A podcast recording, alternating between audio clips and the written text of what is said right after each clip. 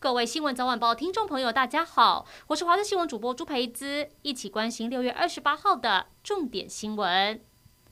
印度 Delta 变种病毒株入侵屏东，引发丰生乡的社区群聚。屏东县府针对乡内的枫港以及剩余两村，是紧急启动全面的疫苗接种，也设立两个快筛站，要进行全村大筛检。第一天筛检站能量满载。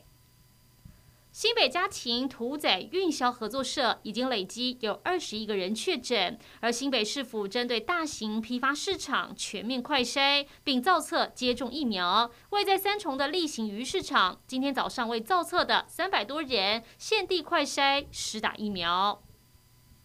打工族注意，今天早上十点起开放申请一万元的生活补贴，大家可以上劳动部部分工时受雇劳工生活补贴网来申请。符合资格的劳工，只要上网登录身份证字号及金融机构账户号码等资料，系统核验资料正确后，一万元生活补贴会直接汇入申请人账户当中。七月一号之后才开放查询申请结果。但同时，七月一号起到八月三十一号，也可以拿个人任一家金融机构发行金融提款卡，到台新、中国信托跟国泰世华实体 ATM 领取。插入提款卡后，选择部分工时生活补贴，输入身份证字号及提款卡密码，也能够领取一万元现金。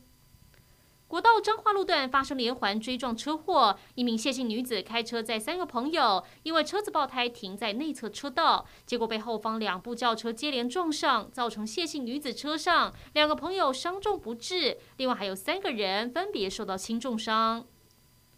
去年受到疫情的影响，被迫取消的世界行动通讯大会，今天在西班牙巴塞隆纳登场，为期四天，直到七月一号。虽然规模缩水，但这是欧洲逐步从疫情中走出来的迹象。世界行动通讯大会是疫情开始后第一个举办的大型科技会议，主办单位希望能够吸引三到四万人入场。另外，今年也有一系列防疫措施，像是进入会场一定要戴口罩，必须出示病毒阴性筛检证明，并使用。用应用程式追踪确诊个案。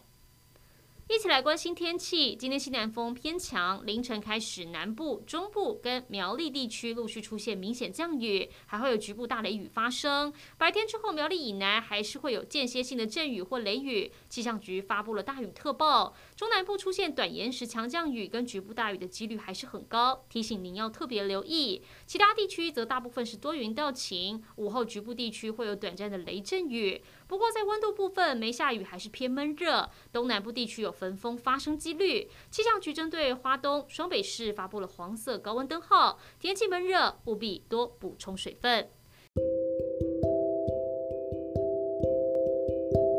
以上就是这一节新闻内容，感谢您的收听，我们再会。